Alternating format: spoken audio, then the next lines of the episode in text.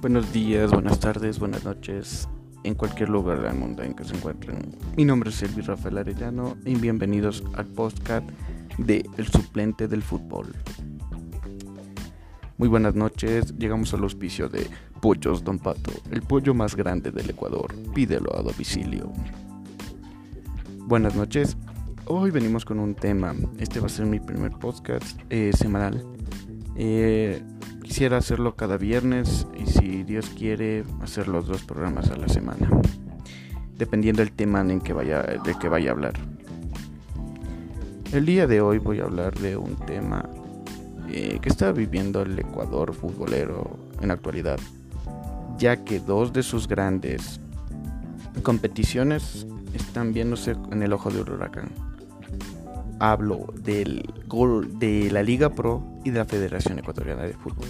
Se ha destapado un problema muy grande en estas dos competiciones que tienen como presidentes a Miguel Ángel Or, eh, presidente de la Liga Pro Ecuador, y Francisco Egas, presidente de la Federación Ecuatoriana de Fútbol, que viene a destapar esta gran corrupción que ha habido en el fútbol ecuatoriano, estos grandes baches que ha habido. En el caso de Francisco Egas, estamos viendo aquí un, un reporte de Diario El Comercio que dice así.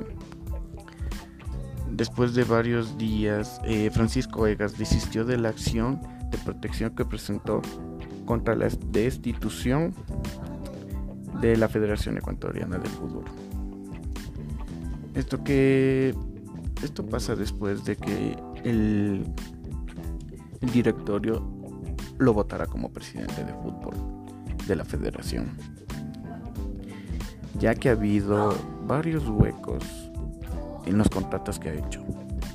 Ya que se ha dictado, o sea, a él, él ha hecho que él, aunque lo niegue, claro, ningún, nadie, te va, nadie les va a decir si yo estoy robando y, y quejesen con el, que, con el que le interese. No, no, eso no le va a decir nadie. Él lo niega. Lo más vergüenza que me da es que lo niega. porque Ya que él se presentó como nueva cara del fútbol ecuatoriano. Que él iba a acabar con lo de Villasís, que iba a cambiar lo de Chiriboga. Y hasta el día de hoy yo no veo un cambio. Solo ha cambiado el logo de la federación, que me parece un logo más o menos agradable. Nada más. Y su plan de 3 a 0, que planea llegar, llevarnos al Mundial de Qatar, 2030, de Qatar 2022. No vamos a asistir. Él trata de querernos llevar al Mundial de 2030.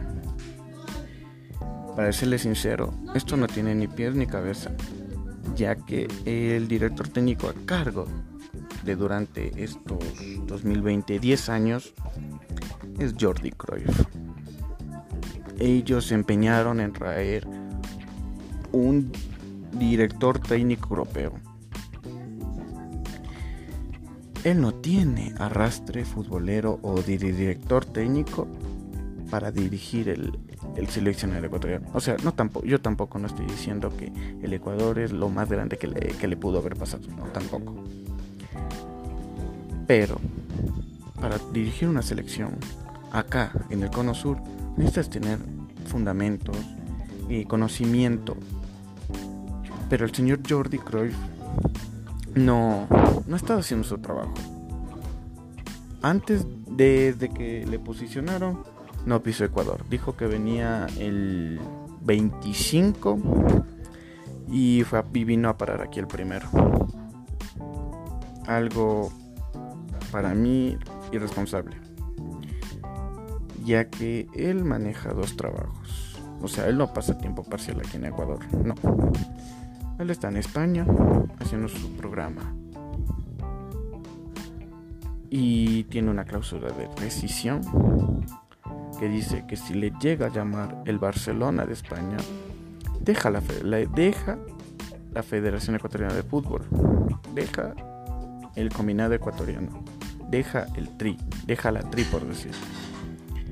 Es algo irresponsable de lo que ha hecho el señor Egas, ya que en el contrato que nos dio a entender a varias personas, a varios periodistas, aclarar, yo no soy periodista, pero estoy estudiando para periodismo.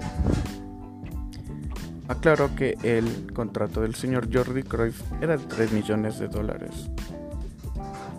Y aparece otro contrato ha conversado a puertas cerradas, él y Jordi Cruyff, de 6 millones de dólares. Algo ilógico, ¿verdad? O sea, a una persona que no trabaja todo tiempo completo, le tratas de pagar 6 millones de dólares. Aparte de que no va a vivir aquí tiempo completo, va a dejar su asesor deportivo, su, su gerente deportivo. Y aparte que eso contrató la Federación Ecuatoriana de Fútbol. Algo irresponsable. Otra cosa que ha hecho el señor Egas es poner el edificio de la Federación Ecuatoriana de Fútbol en, en embargo. Lo ha puesto ahí, no sé para qué, pero lo ha hecho. Esto me da a entender algo. De que, en primer lugar, él llega gracias a que, a que tiene amigos eh, de liga, de Barcelona, de Melé, de técnico universitario, de los grandes clubes que le dieron el voto, ya que en la otra lista estaba eh, el sobrino del señor Neme. Para serles sinceros, yo también hubiera votado por el señor Francisco Egas si hubiera estado yo ahí. Pero eh, muchos pensaron que él iba a hacer un cambio, sí, de de pero no lo hizo muchos dirigentes del fútbol amateur se viraron a última hora hacia él. ¿Qué les habrá dicho que les hizo cambiar de parecer? No tengo ni idea. Eso se quejaron varios representantes del fútbol amateur y del fútbol y dirigentes del fútbol, de equipos de fútbol, de que varios se habían virado un día antes de la votación. Raro, no me parece. Aquí las cosas en este país se manejan así por intereses, por relaciones, por palancas. No ha cambiado nada en mucho tiempo aquí. La democracia no se respeta, se manipula a los que quieren llegar al poder y a los que son beneficiarios por estar en el, con el amigo del poder. ¿A qué me refiero? El señor presidente Egas me imagino que de verdad algo a cambio de eso. Dicho esto, pasemos al segundo punto de nuestro tema de este podcast. Del señor Miguel Ángel Or, que también está en el ojo del huracán, no es de sorprenderse. Como un dirigente de poca monta va a manejar la liga profesional de fútbol? Les cuento, dos participaciones en dos clubes en dos clubes ha tenido el señor eh, Miguel Ángel Or. Barcelona tesorero y Guayaquil City presidente.